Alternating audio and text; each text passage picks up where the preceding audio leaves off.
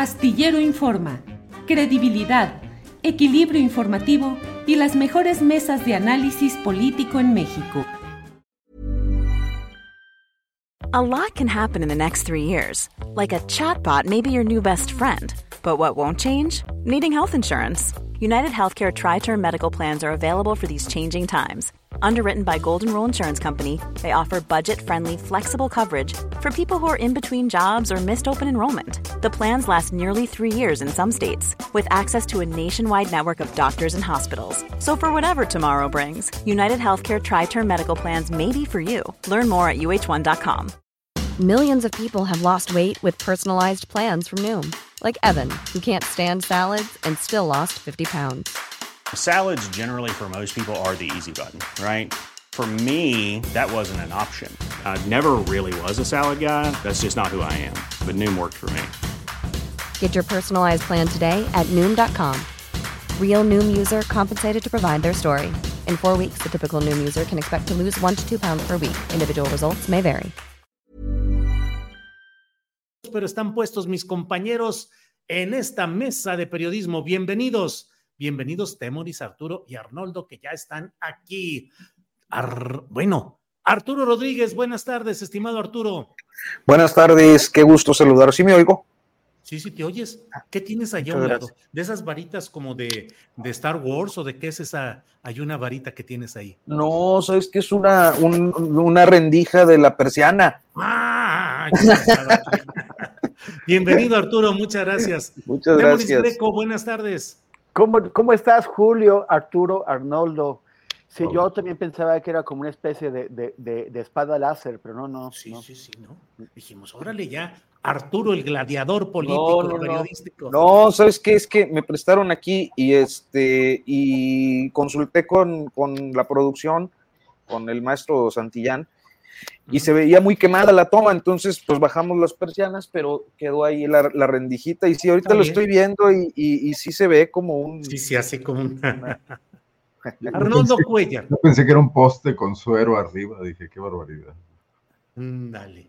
¿Un póster con qué? Un poste, de, estos me cuelgan el suero en los hospitales. Ah, no, ya, ya, esas ya son palabras mayores. Bien, bien crudo, así. Bien crudo, así de échale aquí. Oye, Arturo, bien crudos de política que vamos a quedar después de todo lo que estamos viendo, un exceso de información, detalles, preocupaciones de Marcelo Ebrar y de Gerardo Fernández Noroña, actitud eh, de embriaguez política positiva de Mario Delgado, que dice que todo va a salir adelante, el presidente López Obrador, que dice que entregará el bastón de mando el miércoles, lo había dicho, y ahora dijo, pues el miércoles o el jueves. Eh, ¿Cómo vas viendo todo este proceso de vorágine política, de borrachera política en buen sentido, de cruda política? ¿Cómo vas viendo el tema con suero o sin suero, Arturo Rodríguez? Bueno, mira, creo que, eh, estamos ante un, hecho inédito, naturalmente, o sea, eh, no, es un proceso que no se había vivido en el país con, un partido como Morena, o sea, con Morena como partido en el gobierno, este, y, un proceso sucesorio. tengo, tengo regreso, no sé si está, estoy sonando bien. Ah, sí, tienes regreso con, no, tienes regreso con, a ver, síguele y nosotros te avisamos. A ver, por favor. Este, bueno, decía que eso es un proceso interesante en ese sentido, la primera vez que lo, que lo observamos, y naturalmente hay muchas eh, lecturas de lo que de lo que eh, está ocurriendo desde hace ya bastante tiempo con eh, los aspirantes a la sucesión presidencial, las llamadas corcholatas. el, punto me parece que tiene que ver con el método que no solo es de Morena, lo, aplicó también el Frente Amplio, que es el método de las encuestas. Es decir, creo que las encuestas han dejado eh, ya eh, bastante constancia de que son un modelo agotado políticamente que no necesariamente garantiza la democracia eh, interna en los partidos y que sin embargo se le apuesta porque fue una definición del presidente López Obrador desde eh, que fundó Morena y eh, se presta a muchísimas interpretaciones eh, en función de cómo es que se aplica, quién las aplica, los, los conflictos que se han suscitado en Morena desde hace tiempo con motivo de la encuesta son cuantiosos a nivel municipal, a nivel distrital, local y distrital federal a nivel gubernaturas y hoy lo vemos eh, pues perfilándose eh, conflictivamente en el eh, caso de la sucesión o de la sí, pues de la designación de esta coordinación que es la antesala de la candidatura presidencial, como ya lo vimos este año en el caso del estado de Coahuila, como lo vimos el año pasado en el caso de Quintana Roo y la salida de, de José Luis Pech, como lo vimos en el 22 con el caso de Cristóbal Arias y de Claudia Yáñez Centeno en, en Colima, y como lo vimos eh, en el 2020 con, con, el caso del propio Mario Delgado y la forma en la que llega a la dirigencia. Oye, Arturo, estás diciendo lo que mucho se menciona, de que la encuesta es de quien la paga, y en este caso, la encuesta es un instrumento de modulación política al servicio de quien las contrata?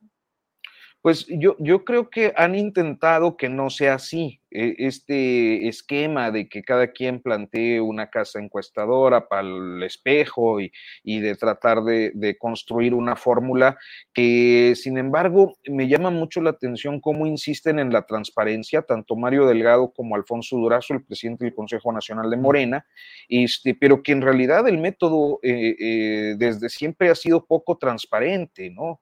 Eh, y creo que entre la falta de transparencia, la forma en la que se maneja, manejan las, las cosas, la idea de que hay una favorita en este caso, eh, pareciera que eh, pues hay visos de que se pudiera generar un conflicto interno mayor. Entonces, creo que sí, eh, la posición del dirigente nacional pues es encomiar el, el método, decir que va muy bien, la posición de quien se advierte favorecida en este caso, pues es naturalmente defender el método y la posición de quienes se sienten en desventaja competitiva es cuestionarlo. Me parece que tienen que hacer una revisión los partidos, Morena, eh, naturalmente, pero también los opositores, para ver, porque ¿qué hubiera pasado? Nada más adelanto muy breve el tema, ¿qué hubiera pasado si se iban a la consulta el domingo? Eh, y las estructuras del PRI, eh, por ejemplo, eh, operaban a favor de Beatriz Paredes. O sea. O si no tenían el número de gente que dicen que se habían empadronado, que millones, y que la consulta fuera muy baja, Arturo, ¿verdad? Y que fuera muy baja. O sea, hay, hay muchas lecturas, pero lo cierto es que al no dejar llegar a su fin los procesos o no tener procesos que no dependan exclusivamente de una herramienta metodológica, eh, pues no sabemos eh, eh, cuándo se pueden generar las rupturas. Bien, Arturo, gracias. Temoris Greco, la audiencia ya descubrió lo que está ahí tras Arturo Rodríguez no es una hendidura, no es un resquicio, es el bastón de mando. Tiene ahí un bastón de mando, eso es lo que están diciendo aquí en el chat. Temoris Greco, ¿cómo vas viendo este proceso en el cual, a cuyo final, este proceso de la 4T tendrá la entrega formal del bastón de mando del movimiento de la 4T. ¿Qué reflexiones te suscitan debilidades, fortalezas de este proceso, Temoris? Bueno, creo que, la idea del presidente de hacer este, este bastón de mando, pues sería, es como un esfuerzo de, trasladar su carisma, el, carisma que le ha sostenido este, este proyecto, a la persona que finalmente quede. Y ya no sé si eso es posible, más allá de lo, de lo, de lo, de lo simbólico, pues Andrés Manuel es Andrés Manuel y, y ninguno de los aspirantes tiene eh, eh, un arrastre como el, como el que tiene. Cuando, cuando se dice que, o sea, todos creemos, o sea, lo hemos comentado un buen de veces, que el, el, la favorita del presidente es Claudia, pero no necesariamente el presidente ha echado su peso por Claudia ella en todas las encuestas va, está bastante adelante. a los ebrardistas no les gusta reconocerla, pero todas las encuestas lo muestran, todas las encuestas de reforma, del universal, del financiero, del, economista, que, si tienen alguna simpatía en la 4T sería con Marcelo, no con Claudia.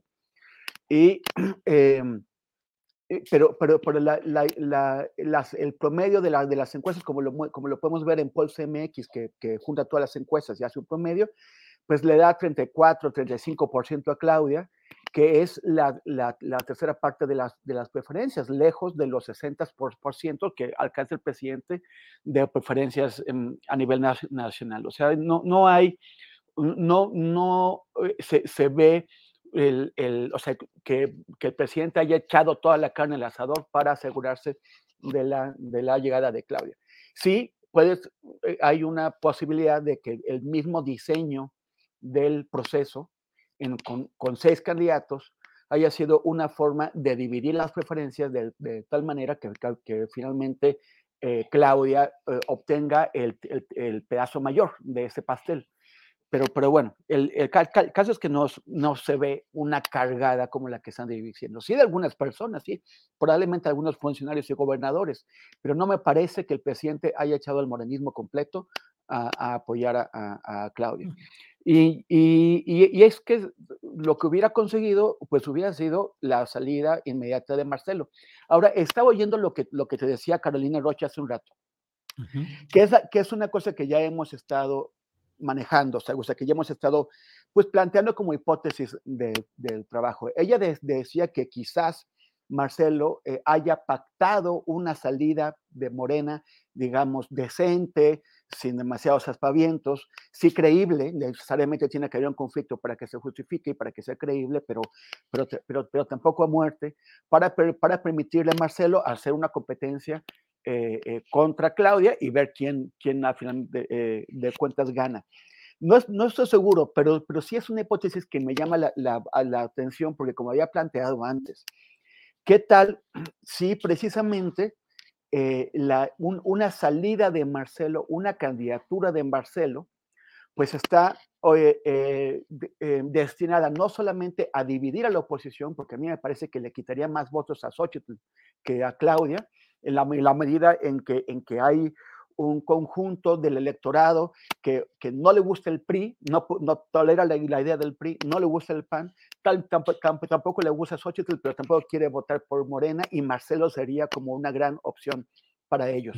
Pero ¿qué tal si, si, si la idea es eh, darle a, a, Movimiento Ciudadano, por ejemplo, que pueda llegar a, tener un 15%, con lo cual construya una bancada, una bancada parlamentaria, una, una bancada en el Congreso, en, diputados y en, senadores, que sea suficientemente grande como para efectivamente jugar de, de bisagra y permitirle a la 4T mediante negociaciones puntuales, caso por caso, iniciativa por iniciativa, que le permita a la 4T obtener los votos suficientes para, eh, para eh, llegar a la mayoría calificada y, pasar las reformas constitucionales que, que, no ha podido pasar hasta ahora.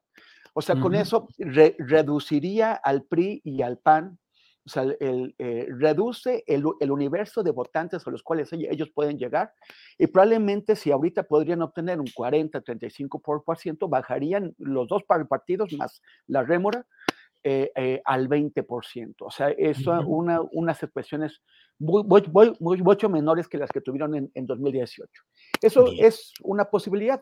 Solamente que también hay que recordar el caso de Ricardo Mejía Verdeja, que también eh, nos, nos, preguntábamos si había sido una salida pactada para permitirle competir eh, y, y, y, pegarle a Guadiana, porque Guadiana pues era un candidato incómodo, y al final eh, el presidente maltrató a Verdeja y le dio el, el calificativo de traidor. Entonces, también esto podría ocurrir en el caso de Marcelo.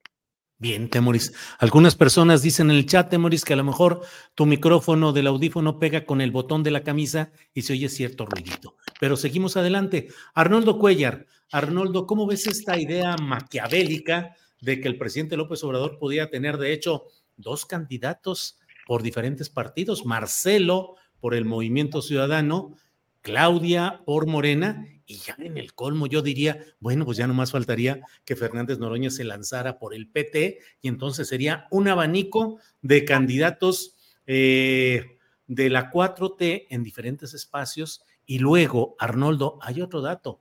Eh, Agustín Basabe, hijo del Agustín Basabe, que conocemos que fue presidente nacional del PRD, diputado federal. Priista. Entrevistó a Luis Donaldo. Sí, sí, sí, Agustín Basabe, papá, entrevistó a Luis Donaldo como si fuera un periodista, así un entrevistador distante, como si él no estuviera metido ahí. Oye, Luis Donaldo, eh, ¿y te vas a lanzar de candidato? Ah, qué bueno que me preguntas porque bla, bla, bla. Bueno, pero el hijo propone que haya una eh, alianza entre Movimiento Ciudadano con su candidato frente al frente opositor con su candidata. Y yo pregunto, lo publiqué incluso en la columna astillero de hoy, digo, bueno, y si el candidato de Movimiento Ciudadano es Marcelo Ebrard, esa competencia, esa última encuesta, se daría entre Marcelo Ebrard y Xochitl Galvez, ¿lo aceptaría Xochitl? Porque creo que ahí sí encontraría una resistencia fuerte Xochitl Galvez, una oposición fuerte en esa hipótesis. En fin, Arnoldo, ¿cómo vas viendo todos estos entretelones? Pues que estamos en el terreno de, cuestiones, como Arturo definió al principio, inéditas, y, que me parece muy bien eh, que el país transite por ese tipo de, cosas, no, están para menos eh, los retos enfrente, ¿no? Mira, por ejemplo, ya, ya la soberbia partidista y el egocentrismo de los dirigentes políticos de PRI y PAN fue rasurado enormemente con el tema de tener que aceptar a, a Xochitl Galvez, que se te olvida mencionar, Julio, a Xochitl como otra creación, aunque sea indirecta, mm. accionar político López Obradorista, ¿no? Y de esta tesis que ya decíamos aquí el otro día de la izquierdización de, la agenda política nacional completa, ¿no? Pues con, estos candidatos que, que tú estás eh, eh, elucubrando en este momento por las otras fuerzas políticas. Y, que a mí me parece el fenómeno más interesante de que muestra todo esto. O sea, cómo López Obrador, con esa labor de años, logra eh, sacar, la, sacar del sótano, eh, no del closet, sino del sótano, un profundo sótano, las preocupaciones políticas de amplias mayorías de este país. Eh, faltan cosas todavía, pero sin duda movió la agenda no, no únicamente como quieren sus oponentes por el tema de los, de los programas sociales, creo que desde antes, creo que situó el tema en el debate y esos recorridos incesantes por el país y todo contribuyeron mucho, de tal manera que hoy no hay de otra, hoy hay que ser eh, populista, ser de izquierda, cualquier cosa que se le llame atender a los reclamos eh, de que este país lo, lo que requiere con plena urgencia es una política que atienda a la desigualdad. En ese sentido, bueno, pues los partidos tienen que echar mano de la imaginación.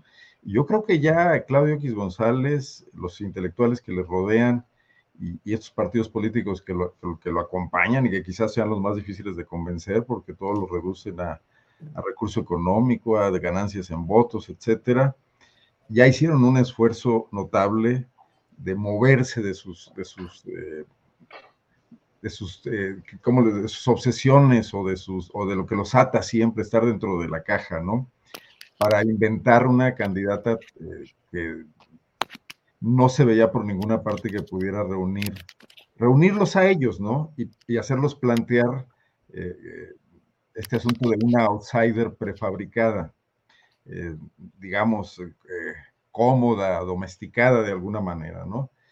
Pero, pues, si, si Movimiento Ciudadano no se quiere quedar atrás y en medio de las tensiones a las que lo somete la salida de Alfaro, etcétera, tendrá que empezar a, buscar, a innovar, o si existen esos acuerdos profundos y esa gran puesta en escena de la salida de Marcelo, de alguna manera acordada o, consentida por el presidente de la República para acabar de manejar los hilos de su sucesión desde la mayor parte de las fuerzas políticas que están compitiendo, entonces ya estaríamos ante un asunto mucho mayor, ¿no? E, e, esta obra de teatro ni Ionesco se lo hubiera imaginado, ¿no? Así es, Arnoldo. Gracias. Eh, Arturo Rodríguez, ¿ya es Claudia? Híjole, pues yo creo que sí, ¿no? es como todo pareciera indicar que esa es la, la eh, tendencia para usar el argot de las encuestas. Este, pareciera ya también un juego muy resuelto desde hace tiempo. Este, pero bueno, siempre puede haber sorpresas. O sea, ahorita, por ejemplo, Temoris mencionaba el caso de Mejía Verdeja, y yo creo que hasta el 11 de diciembre, hasta el 12 de diciembre pasado por la mañana, eh, había una convicción de que Ricardo Mejía era el favorito de, de, la presidencia y que iba a ser el candidato a la gubernatura de Coahuila y no fue así. Este, entonces, quizás eh, precisamente esta condición inédita a la que ya también se ha referido Arnoldo, este, pues nos lleva a, ver que no siempre están las cosas resueltas. Ahora, yo, yo insisto, las tendencias parecen ir en esa, en esa dirección. Este, y creo que el, el, el, tema pasa por dos aspectos, o sea, eh, en Morena y también con, con los otros. Eh, el primero tiene que ver con la legalidad, o sea, estamos ante la eh, definición de candidaturas presidenciales, se ha hablado ampliamente de eso, creo que por un tema de, respeto a la legalidad, pues no tendrían por qué estarlo haciendo eh, tramposamente ninguno de los, de los polos en disputa. Este, pero lo, están haciendo. Entonces, hay un tema de legalidad comprometida y, hay un tema de legitimidad. Yo creo, eh, estoy convencido de eso, que eh, Claudia podría haber alcanzado la candidatura presidencial eh, con la suficiente legitimidad sin necesidad de diferentes indicadores que nos hacen, que, que ponen en entredicho su legitimidad. y en especial este esquema de encuestas que no ha dejado pues satisfechos a los dos aspirantes con mayor eh, resonancia en la opinión pública, que son Marcelo Ebrard y naturalmente Gerardo Fernández Noroña, como también ocurrió con el Frente Amplio, Julio. O sea, ahí también hay un problema de legitimidad.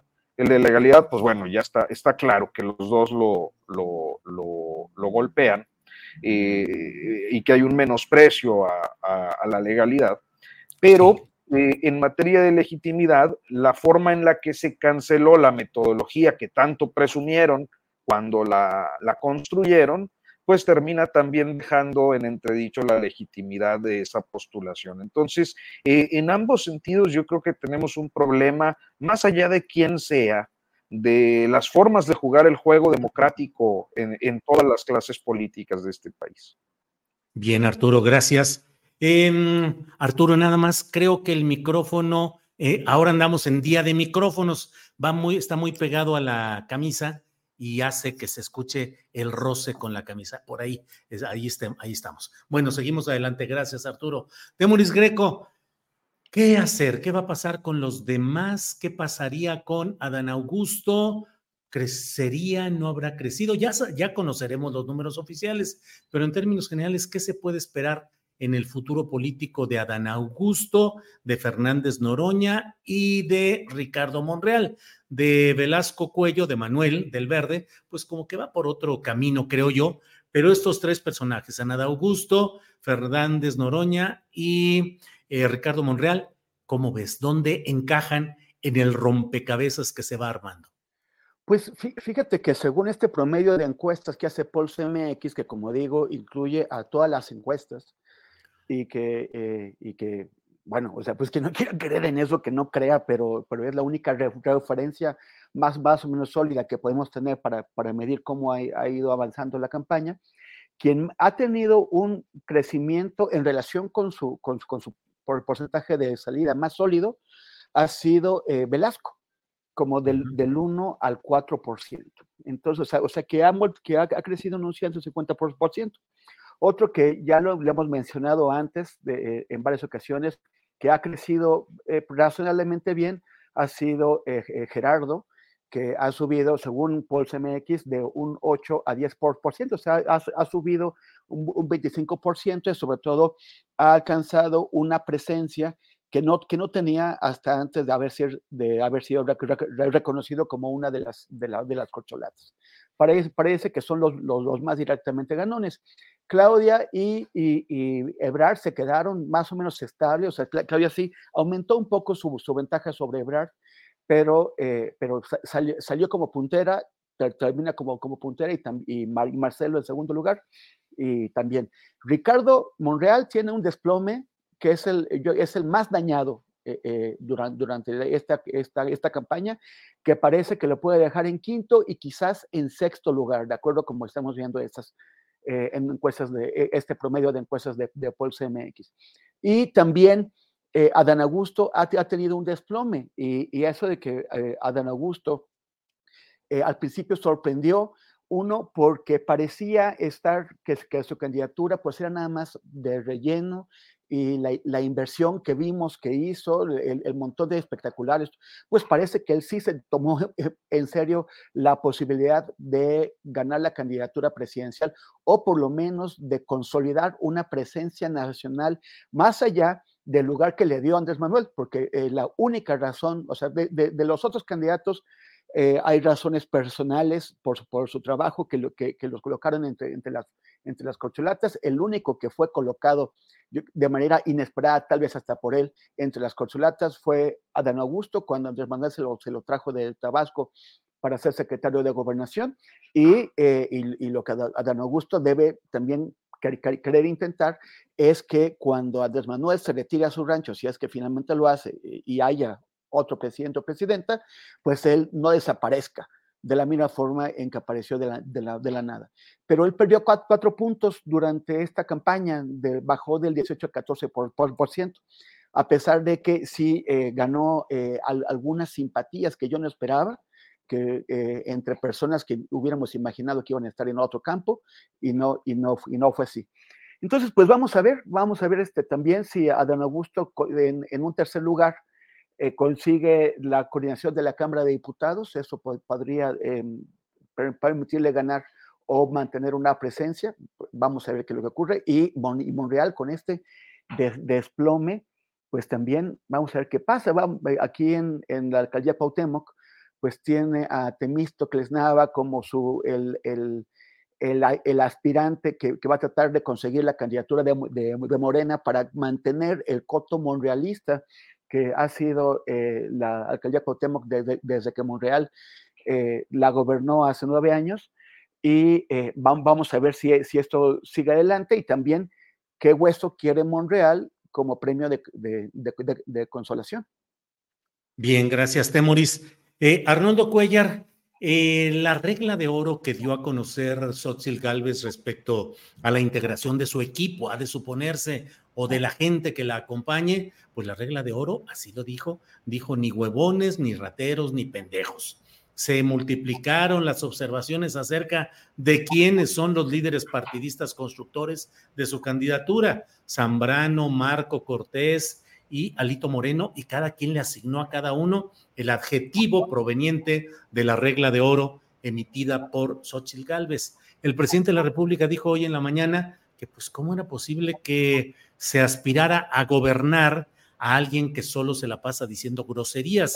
Y la propia Xochitl ha respondido hoy diciendo grosería la situación del país. ¿Cómo vas viendo ese? Eh, leí también por ahí algún comentario de algún articulista en Reforma que dice que um, tiene carisma, que tiene carisma Xochitl Galvez, pero que tal vez no tenga preparación y no tenga lo suficiente para aspirar a gobernar al país. ¿Cómo vas viendo este transcurrir del carisma o no, la preparación o no de Xochitl Galvez, Arnoldo? Bueno, pues lo primero que tendría que decir es que quedan muy mal parados Krause y Aguilar Camín y Christopher Domínguez porque el, el, discurso de Xochitl pareció que finalmente lo retomó de algunos textos de, de los agachados de Ríos, ¿no? O de los mm. que no eran malos para nada, eran absolutamente todo lo contrario, ¿no? Eh, pero yo creo que está, está el, el, intento insistente de extender el tema de la fabricación del fenómeno, pero eso es muy complicado porque los fenómenos se producen y no es posible inventarlos no puedes estar todo el tiempo con el petate de que qué fuerte, qué bien, que eh, no reunió la gente que se supone que saldría si es lo que se dice que es este movimiento, ni en la provincia, ni aquí en León había 300 personas, digo, creo que han reunido más eh, las marchas contra los libros de texto, que, esto se supone que es más amplio. Eh, pero me parece que es algo que va a empobrecerse mucho. Incluso me preocupa que muchos críticos del conservadurismo, aquí nos incluyo a nosotros tres, eh, personas que pensamos que, a nosotros cuatro, perdón, que la 4T es algo que, debe profundizarse, que, al país le merecía ocurrir algo así, que ha quedado a deber, pero que es un movimiento que, va en la dirección correcta, pero que hace falta afinar su precisión y afinar su, debate interno y su autocrítica.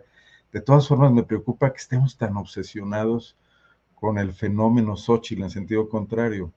Yo creo que no da para más el, discurso es realmente pobre. Además hay este divorcio entre lo que muy probablemente esté trabajando eh, su super asesor, eh, el, eh, José Ángel Gurría.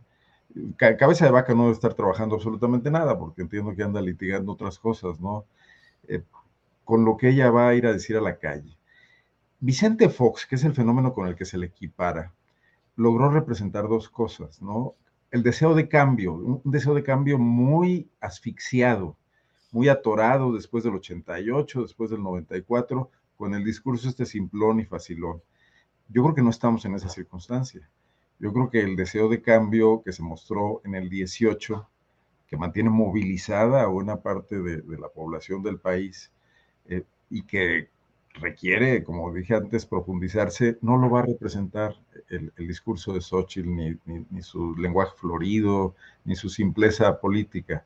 Yo creo que se requeriría mucho más. Y esto va a dar de sí con, con el tiempo, con los meses, con las semanas, cuando se agote el... Recordemos que ya no hay dinero, que va a ir a los estados a hacer campaña y que los mítines cuestan y que la movilización cuesta y que hoy los gobernadores de veintitantos estados no son ni panistas ni priistas y vamos a ver cómo le va, ¿no?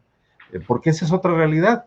Esos gobernadores se van a volcar con el candidato o la muy probable candidata de Morena, también mal hecho, también con recurso público, etcétera, pero eh, eh, el frente le va a batallar mucho y entonces el puro carisma que quieren ver en Xochitl, que pues por, por, ningún lado resulta, porque más bien son las ganas de creer. Ese es el fenómeno que sería fabuloso para, para, un psicólogo social entender, ¿no? Las ganas de creer de toda esta eh, amplia capas de población de diversos niveles socioeconómicos que sí están en contra de López Obrador por diversas causas, por razones personales muy concretas, políticas muy concretas, raciales o, de odio, o legítimas también y por, y por algún tipo de argumentación política, pero que necesitaban inventar algo para, para salir a, la agenda del 2024 y que han decidido, eh, buena parte de ellos, creer en, en Xochitl como este mascarón de proa, ¿no? Entonces, vamos a ver cuánto dura esto.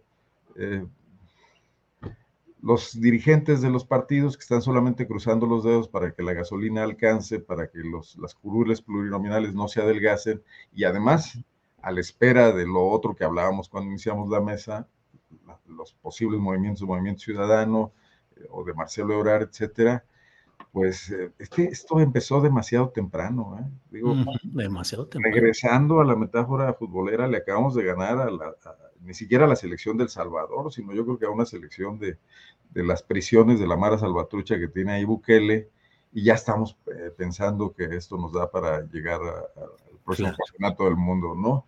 Bien. Yo creo que yo no creo que los dejen jugar en, esas prisiones de Bukele. ¿eh? por, eso México puede golearlos, ¿no? Eh, Arturo, gracias, Arnoldo. Arturo Rodríguez. This is Paige, the co-host of Giggly Squad, and I want to tell you about a company that I've been loving, Olive and June. Olive and June gives you everything that you need for a salon quality manicure in one box. And if you break it down, it really comes out to $2 a manicure, which is absolutely insane. It's also so easy to get salon worthy nails at home with Olive and June. The difference between how your nails used to look when you did them yourself and now with the Manny system is a complete game changer. The best thing about Olive and June too is it's a quick dry, dries in about one minute, lasts for five days, and full coverage in up to one to two coats. Visit oliveandjune.com slash perfectmanny20 for 20% off your first system. That's oliveandjune.com slash perfectmanny20 for 20% off your first system. There's never been a faster or easier way to start your weight loss journey than with PlushCare. PlushCare accepts most insurance plans and gives you online access to board-certified physicians who can prescribe FDA-approved weight loss medications like Wigovi and Zepbound for those who qualify. Take charge of your health and speak with a board-certified physician about a weight loss plan that's right for you. Get started today at plushcare.com slash weight loss. That's plushcare.com slash weight loss. plushcare.com slash weight loss. Eh, yo pensé que me había salvado de, de, la cuarteta que finalmente dijo Arnoldo Cuellar, de quienes apoyamos un proceso tal vez, pero criticamos y queremos que haya más profundización. Pero bueno, ya que nos... Yo pensaba que este, me estaba salvando yo. Sí, no, no, no, yo también, yo dije, ah, ya me Hacemos una encuesta. Híjole, no, ni para qué, eh, una encuesta. Arturo Rodríguez, ¿qué opinas de este mm, episodio tan peculiar en el cual el presidente de la República asistió al sexto y último informe de Alfredo del Mazo y mutuamente se extendieron reconocimientos, agradecimientos en una relación aparentemente muy tersa, una transición de terciopelo en el Estado de México y el propio Alito dice que van a analizar si lo expulsan a Del Mazo del PRI, lo cual pareciera seguir el modus operandi de cuando uno de los miembros del PRI, gobernadores en funciones que perdieron ante Morena, haya sido como haya sido, son premiados con cargos diplomáticos o cosas por el estilo. ¿Qué te parece ese episodio? el fin del grupo Atlacomulco, el enterrador Alfredo del Mazo, la irrupción del grupo Texcoco y el abrazo entre Alfredo del Mazo y López Obrador. Arturo. Hoy divido mi comentario muy rápidamente porque volvemos al, a la mesa. Luego se enojan hasta porque dice uno que es la mesa Montessori, pero bueno, a esta mesa ácrata. Ácrata. Órale, somos la mesa ácrata. Los ingobernables, algo así nos podemos poner. ¿Verdad? es que, es que este, quería hacer un comentario muy breve de Adán Augusto, porque yo creo que hay papeles que se deben aquilatar en su justa dimensión en un proceso como el que está viviendo Morena. Y yo creo que Adán Augusto, como quienes con él simpatizan y, con quien, y, y también quienes estamos observando, pues siempre supimos que no estaba en una posibilidad real de ganar las encuestas de Morena para ser el elegido pero me parece muy significativo que cuando uno revisa eh, qué fue lo que estuvo haciendo cada uno de los aspirantes, eh, en el caso de Adán Augusto podemos ver que hizo algo eh, que me parece, primero sí me sorprendió que lo hiciera y segundo me parece que encaja perfectamente en una lógica López Obradorista, que fue hacer una campaña por tierra con lana yo no sé si de él o, cómo, pero con lana, hacer una campaña por tierra visitando pueblos, comunidades donde no había grandes medios, donde no había enormes concentraciones y que cuando tuvo necesidad de hacer algunas concentraciones en grandes centros urbanos, pues las hizo y no las hizo mal. Entonces, me parece que este trabajo territorial no es gratuito. Yo creo que si en este momento tuviéramos eh, eh, que pensar ya en las radiografías de lo que será la campaña presidencial, me parece que nadie podrá excluir a Dan Augusto de ser el coordinador de campaña precisamente por la articulación territorial que logró y que las otras corcholatas no han hecho. Entonces me parece que es un papel que hay que, hay que destacar o aquilatar en esa dimensión porque es también un trabajo silencioso que es precisamente el trabajo con el que se ganan las elecciones, o sea, cuando tú operas eh, pues a ras de, tierra para eh, eh, construir los acuerdos con liderazgos locales y con, y con pues en, el discurso les gusta decir con el pueblo, bueno, pues con el pueblo. este, Oye, Arturo, Arturo, a mí me llama la atención y en consonancia con lo que estás diciendo, que a diferencia de el Frente Amplio, que no pudieron mover realmente a sus bases, que no tuvieron una operación prolongada de acción política, de acción electoral, la verdad es que más allá de preferencias, filias o fobias, el hecho es que Morena y sus aliados desplegaron un sistema de operación política por todo el país que hoy tiene esa posibilidad. Si llegan a conjuntarse y a seguir adelante juntos, la verdad es que es una serie de grupos eh, activados, organizados y preparados, lo cual me parece que es una gran estrategia de Morena, Arturo. Sí, sí, sí. Eh, eh, digo, en el, en el argot de los partidos es como aceitar la maquinaria, ¿no? Sí. Estar ahí permanentemente trabajando con la base, con los comités, que es lo que antes hacían los priistas, los panistas no tanto, pero los priistas eso hacían. Y, me parece que eh, sus esquemas corporativos, estos sistemas de pirámide que, que funcionaban este, yo no sé quién los inventó primero, si el PRI o Amway o algún Jafra o Amon. este, pero funcionan eh, maravillosamente. Yo, eh, en, cuanto a resultados electorales, yo creo que eso es lo que están haciendo. ¿no? Entonces, me parece que el, papel de, Adán, porque es un trabajo que además no está haciendo Mario Delgado, ¿no? Está haciendo Adán. Y, y, a Mario hay que observar que el trabajo que ha estado haciendo con bases en las alcaldías de la Ciudad de México pareciera tener otra lectura, ¿no? Este, Porque cuando Mario se ha estado reuniendo con militancia en los últimos dos meses, ha sido estrictamente en las alcaldías de la Ciudad de México. Eso me parece también que es algo que tenemos que tener por ahí en el, en el radar. Ahora, muy rápido respecto, porque luego pues ya me extiendo, porque ya bueno, pues, tema y luego pues, me pones el otro y no quiero yo dejar de, de decir este, eh, era, era lo de, todavía no era Movimiento Ciudadano, ¿verdad? ¿En qué íbamos? Ya ni sé. ya ni sabemos. Lo, que tú quieras. Lo que tú quieras. Pues, la mesa de los ingobernables. No, ya, nada Marquista desordenada y Montessori. Sí, sí, sí. Parecía un con Alzheimer también. Sí, sí. sí. Bueno, no, aprovechamos. Y tenía, muy, claro lo que iba a decir de lo que me preguntaste, pero pues ya se me fue el avión, entonces pues. Bueno, ahorita regresamos con todo ello. Temoris Greco, Temoris, ¿cómo vas viendo el proceso, porque luego de que se resuelva el asunto de la suerte principal, en el sentido jurídico que dicen la suerte de un asunto, cuando se resuelva el tema de la virtual candidatura presidencial de Morena, vienen la batalla por las gubernaturas y dentro de ella la de la Ciudad de México. Ya ha generado mucho ruido la entrevista que dio a la jornada con Miguel Ángel Velázquez como entrevistador, Omar García Harfuch, donde dice, estoy listo para lo que se necesite en la Ciudad de México. ¿Cómo vas viendo el proceso de en la Ciudad de México y particularmente la opción con García Harfuch, que pareciera estar alto en las encuestas de opinión, pareciera no tener toda la voluntad política de Palacio Nacional a su favor, pero en un pragmatismo extremo puede ser que digan si con este ganamos adelante. ¿Cuál es tu reflexión sobre el tema, Temoris? Bueno, qué bueno que Xochitl eh, vaya a la presidencial y que no tengan otra, otra figura con fuerza aquí en Ciudad de México, porque, porque si fuera Xochitl aquí, tal vez sí se varían con la, con la presión de mandar al, al más carismático, al que, al que puede levantar el voto, que es García Harfuch. Y, y, lo, lo, digo porque esto ya, no, ya, ya, nos pasó, ya nos lo hicieron eh, en una ocasión, ¿no? Lo hicieron en 2012.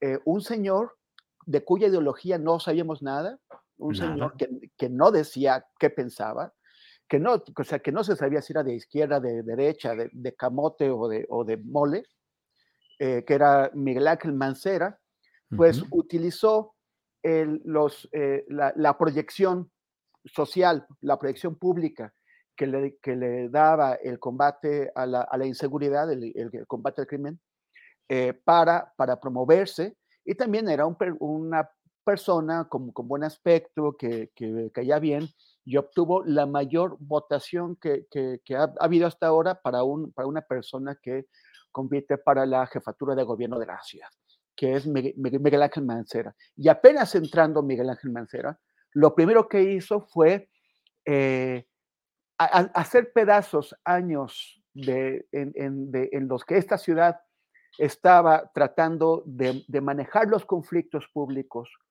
con respeto a los, derechos humanos, con, eh, eh, con, con, diálogo, con negociación, y eh, arrojó a la policía contra la gente que protestaba por la toma de posesión de Enrique de, eh, Peña Nieto. Fue, fue, fue una, una, persecución salvaje, hubo una, una, persona que acabó con, con el cráneo destrozado y, y yo, yo, creo que muchos jóvenes que, ahora eh, ya, ya están en los 30, pues participaron en esas, en esas manifestaciones de, la época del movimiento 132.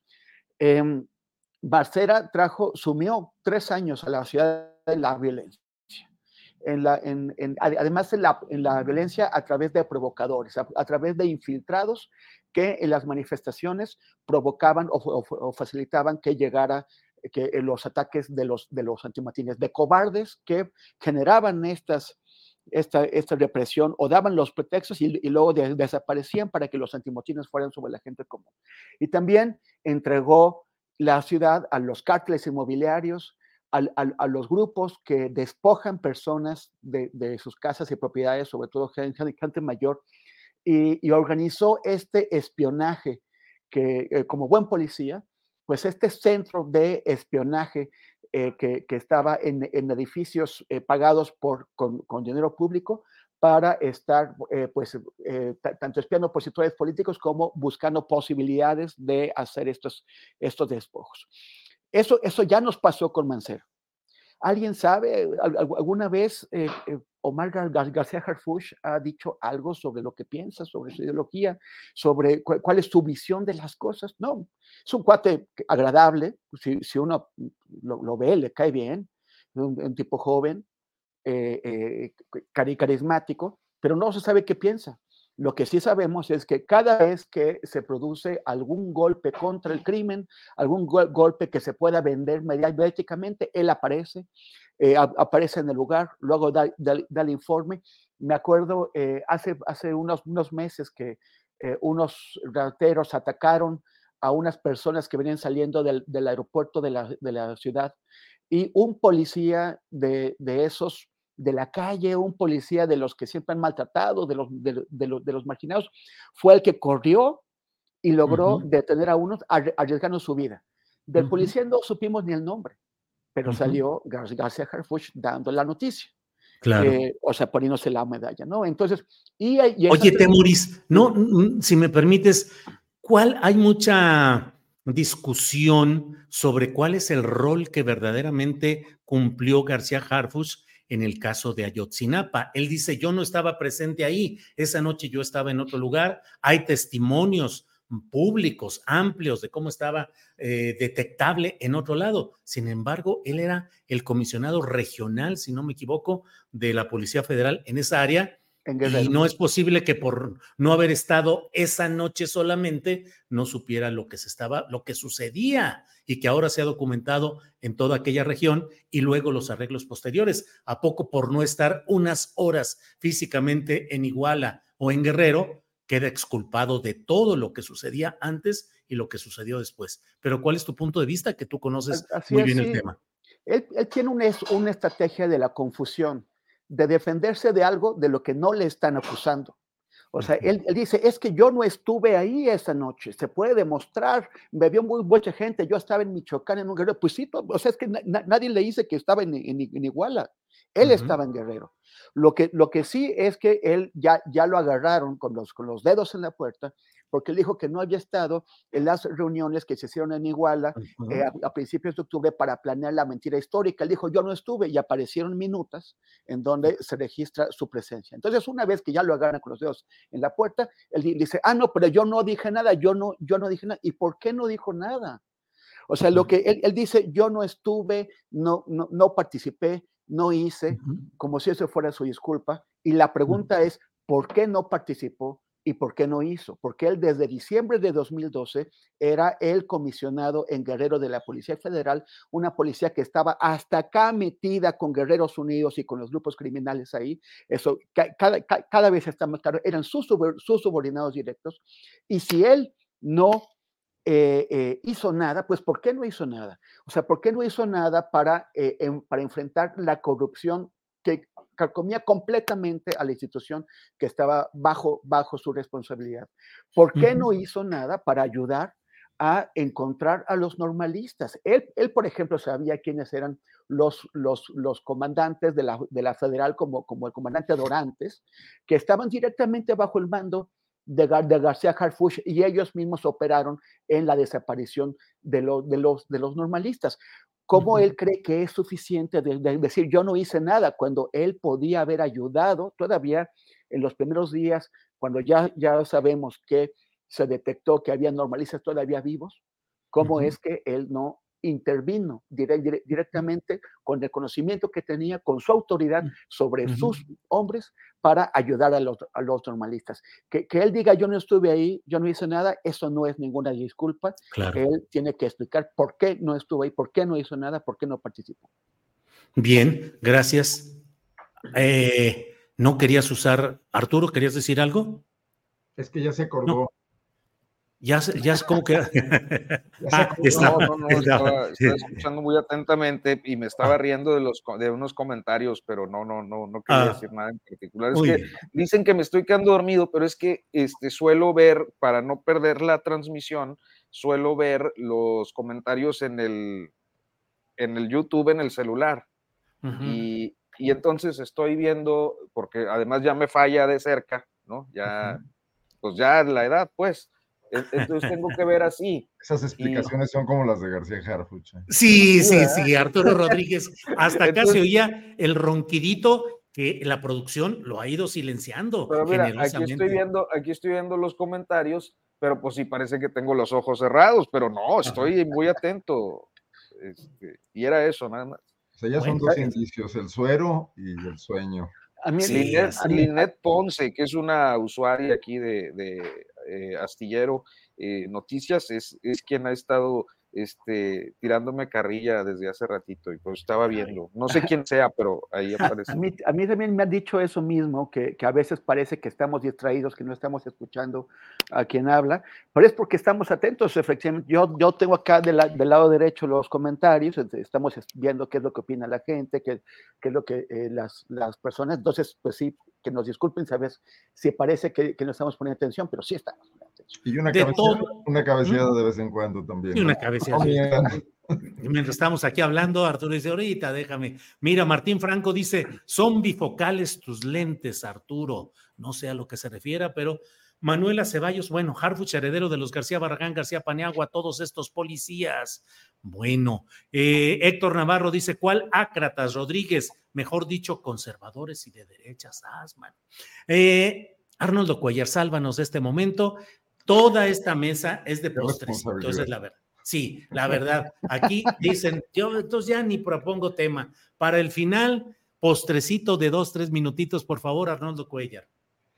Bueno, pues un poco sobre el mismo entorno general. A mí me parece que estamos viviendo un momento muy, muy interesante, como ahora sí que lo define el clásico de las mañaneras, ¿no? Porque todo el mundo tiene que echar mano de la imaginación política en la medida de sus posibilidades. Yo creo que eh, me pareció que el pragmatismo que mostró la oposición, como quiera que haya sido, forzados por los intereses que hayan sido, eh, los regresó al juego de alguna manera. Y que eso no está mal para la competencia y no está mal para que la cuarta transformación también tenga eh, una presión eh, donde quede claro el, qué es lo que está en disputa en 2024, ¿no? Y yo espero que pasando esta etapa donde eh, el presidente de la República marcó estas líneas que yo no me explico de, no ir a los medios de comunicación convencionales o anti-4T, y la otra parte que me entiendo que es legal de no hacer propuestas quede superada para que lo que veamos de aquí en adelante sí sea un debate más intenso de cómo se proponen hacer las cosas más allá de los huevones y los pendejos, ¿no? Que es bastante pobre, porque enfrente y más allá de, las descalificaciones mutuas entre las fuerzas políticas de este país, tenemos una serie de asignaturas pendientes muy graves que no han hecho más que profundizarse y volverse más complicadas de resolver. O sea, eh, si bien López Obrador y su gobierno no tienen la culpa del desastre en seguridad, también es cierto que han avanzado muy poco en ese tema y que las reuniones de las seis de la mañana tampoco han servido de mucho. Como no sirvieron de mucho previamente los, las plataformas México y las grandes inversiones que se hicieron en, en, el gobierno de Felipe Calderón y el crecimiento de empresas como Seguritech en el de Enrique Peña Nieto. Eh, algo tendrá que pasar y algo tendremos que hacer para que desde todos los ámbitos de la sociedad, y ahí sí requeriríamos eh, superar un tanto la división esta en chairos y fifis o lo cualquiera que se produzca en el futuro, porque el tema de, de, de, la violencia ya no admite, siempre decimos esto, ya no admite más retrasos, ya no admite posposiciones, aunque en realidad lo que hemos hecho los últimos 15 años quizás ha sido posponerlo una y otra vez con estas responsabilidades que se reparten entre todos, cada quien dejando de aceptar la suya propia, ¿no? Entonces, eh, yo espero que esta, esta, con todo y la polarización del país, que además me parece natural y me parece explicable y no, no me asusta, que de todas formas se vayan encontrando espacios donde podamos formular algunas ideas comunes, diferentes, de especialistas, de gentes que, que no querían ser especialistas, pero ya se convirtieron, como por ejemplo los grupos de madres buscadoras, que por cierto, eh, sí fueron bastante eh, ninguneados o pospuestos por la 4T, que, que los recibió en, en, la... ¿Se acuerdan el periodo de, de, de, presidente electo y aquellas mesas de construcción de paz que levantaron muchas expectativas y que luego quedaron en muy poco? O el tema del ejército, y ya no solo la militarización de espacios de la vida civil que no, que no estaban bajo esa tesitura antes, sino el propio tema del papel del ejército en la seguridad, que creo que es ineludible hablar de ello y que no se trata ya nada más del, del simple regresen a los cuarteles, que creo que que ya se demostró con López Obrador que no es posible, pero sí hay que encontrar una manera de cómo abordarlo, ¿no? Claro. Porque desde los aspectos de la transparencia, de lo que el ejército hace, de lo que invierte en, en, claro. en, en seguridad, en espionaje, en una serie de cosas, ¿no? Y cómo se sí. maneja. Entonces, bueno, pues Bien. nada más dejar aquí esa inquietud. Arnoldo, muchas gracias. Hay muchos comentarios. Miren, Rosy Pérez dice, puro guapo, aunque se duerman. Luego hay quienes están planteando aquí que esta se llame la mesa de los postres o ya eh, extendiendo el sentido literal, hay quienes dicen que se llame la mesa postrera. Nada más que ahí ya se escucharía un poco sí. la mesa postrera, postrera no, pero la mesa de los postres puede ser. Ya dejen hablar, Arnoldo. Bueno, eso es minutos antes de que ya tuviera la palabra Lore, eh, de eso dice Lorena Rosete. Arturo Rodríguez, por favor, postrecito para ir cerrando este changarro, por favor. Oye, no, pues nada, lo de Movimiento Ciudadano me parece interesante. Este, creo que hay una disputa interna en ese partido que, bueno, siempre es, es uh, sano ver qué es lo que ocurre con, con con un partido político que en este caso se ha, se ha desmarcado, eh, al menos narrativamente, de la polarización o de los dos, dos polos, ¿no? Este, uh -huh. Y que pareciera para muchos estar esperando a, a Marcelo Ebrard. Eh, para otros, eh, creo que representa pues una tragedia para estados tan importantes, todos lo son, pero económicamente, eh, políticamente tienen una relevancia poblacionalmente por, pues, por, lo electoral, como lo son Jalisco y Nuevo León, o sea, los estados que gobierna ese partido político, las, dos economías más destacadas después de la de la Ciudad de México en el país, y que pues están en una broncota porque pareciera que tanto eh, la definición de Dante eh, choca con, con, la de Alfaro y choca también con la de Samuel García, ¿no? Quien se dice convencido, quien, bueno, me dicen, está convencido no solo de querer ser el, el candidato a la presidencia de, de, Movimiento Ciudadano en un ejercicio pues muy a, a lo bronco, eh, uh -huh. en un estado donde los eh, últimos dos gobernadores han pisado la cárcel, aunque sea brevemente, y, y, han tenido aspiraciones presidenciales frustradas de una manera rotunda y contundente, como que nomás pegan ahí en Nuevo León, ¿no? Pero ya lo sacas tantito y, y, no, no, pues no son sexys electoralmente. Este, y eh, la posición que me parece hoy eh, cada vez más eh, estudiada y más asesorada de Luis Donaldo Colosio, sobre todo muy en la línea de, pues de lo que Basabe le, le está coachando, ¿no? entonces, Basabe papá basado de papá, claro. Este, e, entonces me parece que va a ser, va a ser interesante ahí porque creo que a final de cuentas, eh, si en algún momento, yo sé que tenemos una audiencia eh, mayoritariamente López Obradorista o, morenista o, simpatizante de, algún tipo de izquierda histórica, este, pero si en algún momento eh, el, el, el escaso carisma de Claudia Sheinbaum y, el, lo que sí, creo que el carisma de Xochitl Galvez, que puede ser lo único que pueda ofrecer en, la campaña, eh, cierra un poco la pinza para dónde se muevan los votos de Movimiento Ciudadano, puede ser un factor, si no decisivo, sí importante para, para los resultados. Eh, eso era uno. Y lo otro, yo quiero hacer una mención muy breve creo que hay gente muy eh, entusiasta del respaldo a Gerardo Fernández Noroña y lo entiendo perfecto. O sea, eh, yo creo que a veces lo queda excluido de los análisis, pues porque eh, son pocas las posibilidades a ojos de cualquier medición respetable en los últimos tiempos eh, de que difícilmente podría ser un candidato presidencial bajo este esquema. pero creo que también, más allá de algunas posiciones pragmáticas que ha jugado, es natural que se tenga esa simpatía porque pues eh, creo que Fernández Noroña ha sido un militante de izquierdas que no se ha limitado, que ha sido ejemplar en muchos momentos, ¿no? Eh, a mí me, parece que lo fue en el sexenio de Peña Nieto. Yo me acuerdo perfecto de él solillo, afuera del Senado, el único político oponiéndose a la reforma laboral, gaseado, madreado ahí por los granaderos, estos que por cierto no los mandaba Mancera, eran todavía de Marcelo Ebrard, igual los del 1 de, diciembre. Claro, claro, este, Y eh, me tocó verlo, personalmente verlo, eh, haciendo un live y transmitiendo en alguna ocasión ahí en la avenida Chapultepec porque Televisa se robó y finalmente se quedó con ella una calle.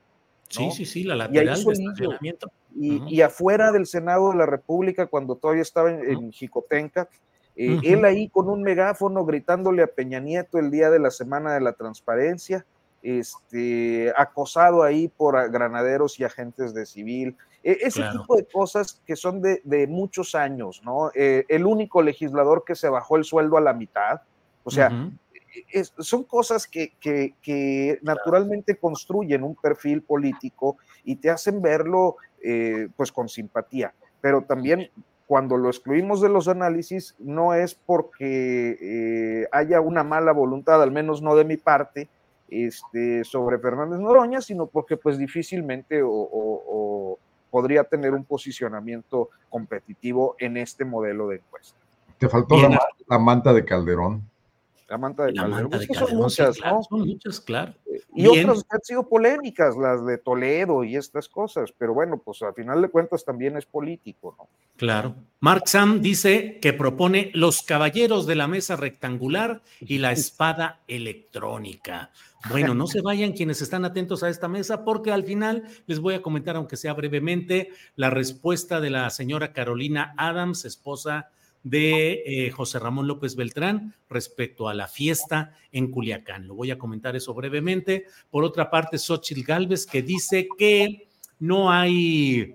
Em, que ella va a seguir en el Senado porque tiene que defenderse desde ahí de lo que diga López Obrador en la mañanera. Me parece que es un reconocimiento de que hay, pues de que ella va a usar lo mismo que hace López Obrador en la mañanera, que es una forma de convalidar también lo que tanto se ha señalado del uso político de la mañanera. Pero lo platicaremos luego de esta mesa, no se vaya, porque además ahorita sigue Temoris Greco, ahora sí con el postrecito final. Temoris. Gracias, Julio. Fíjate, bueno, quería hablar de otra cosa, pero escuchando a Arnoldo, este, sí es cierto que qué bueno que nos recordó eh, lo de las mesas de construcción de paz, ¿no? que esa fue una de las primeras iniciativas en derechos, en derechos humanos de este gobierno. Eh, se, estaban, estaban celebrando mesas en todos lados, en donde la gente que tenía, o sea, en distintas regiones, en donde las, las personas que eh, habían, pues, por ejemplo, tenían parientes de desaparecidos, pero no solamente, era de diversos ámbitos, podían ir a presentar eh, eh, sus, casos en las mesas y sus propuestas para discutir eh, cómo se iba a pacificar el país. Y de pronto, bueno, se hicieron algunas de esas mesas y de pronto fueron interrumpidas. ¡Bum!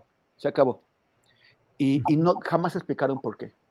Y luego vino este divorcio bastante abusivo, innecesario, injustificado, inexplicado, con muchas de las grandes causas que, condujeron a la gente a votar eh, eh, en julio de 2018.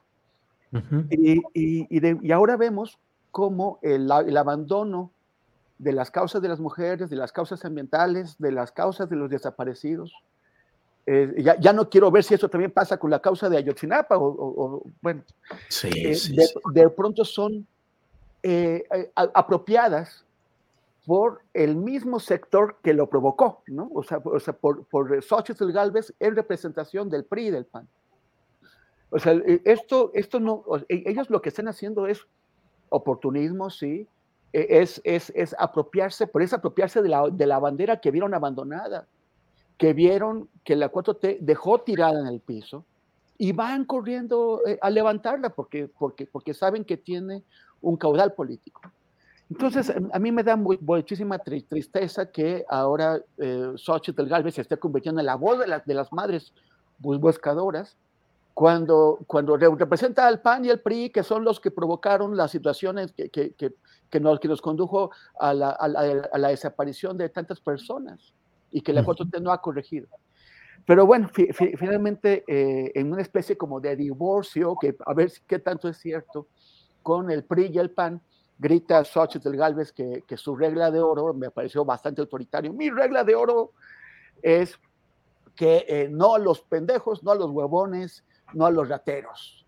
Y, obviamente nos vamos a estar refiriendo a, personas de otros partidos que no aspiran a ser parte de un gobierno que ya no va a conseguir además, sino eh, la, referencia pues es a las personas que tenía eh, ahí acompañando a los, a los líderes de los, de los partidos. Está como, como, bueno, tratándolos así bastante mal. Me dio muchísima risa. Bueno, ayer mi, mi, hermano en una comida con, con mi padre, eh, nos, mostró un tweet de Javier Lozano, en donde Javier Lozano ah, sale con, una selfie, atrás se ve Xochitl y, y, Lozano pone arriba, ni pendejos, ni huevones, ni gateros. Entonces dices, oye Javier, pero no, no te hagas esto. No, no te autoexcluyas. ¿por qué, te, ¿Por qué te maltratas? ¿no? Pero, pero, pero bueno, este, hay, hay, que reconocer cuando la gente tiene sentido del humor, involuntario, pero sentido del humor. Eso hay que agradecer. Arnoldo Cuellar, Arturo Rodríguez, Temoris Greco, muchas gracias por esta mesa espléndida como siempre, por su gran análisis político y espero que nos veamos la próxima semana. Eh, seguimos adelante a ver cómo siguen todas estas cosas, estas resoluciones eh, en los procesos internos de los partidos. Arnoldo, Arturo, Temoris, gracias, hasta pronto. Gracias, hasta luego, Buenas tardes, saludos señores. Imagine the softest sheets you've ever felt. Now imagine them getting even softer over time. That's what you'll feel with Bowl and Branch's organic cotton sheets. In a recent customer survey, 96% replied that Bowl and Branch sheets get softer with every wash. Start getting your best night's sleep in these sheets that get softer and softer for years to come. Try their sheets with a 30-night guarantee. Plus, get 15% off your first order at bowlandbranch.com. Code BUTTERY. Exclusions apply. See site for details. Hi, I'm Daniel, founder of Pretty Litter. Did you know cats tend to hide symptoms of sickness and pain? I learned this the hard way after losing my cat, Gingy. So I created Pretty Litter, a health monitoring litter that helps detect early signs of illness by changing colors, saving you money and potentially your cat's life. Pretty Litter is veterinarian developed, and it's the easiest way to keep tabs on your fur baby's health right at home. Go to prettylitter.com and use code ACAST for 20% off your first order and a free cat toy. Terms and conditions apply. See site for details. Para que te enteres del próximo noticiero, suscríbete y dale follow en Apple, Spotify, Amazon Music, Google o donde sea que escuches podcast. Te invitamos a visitar nuestra página julioastillero.com.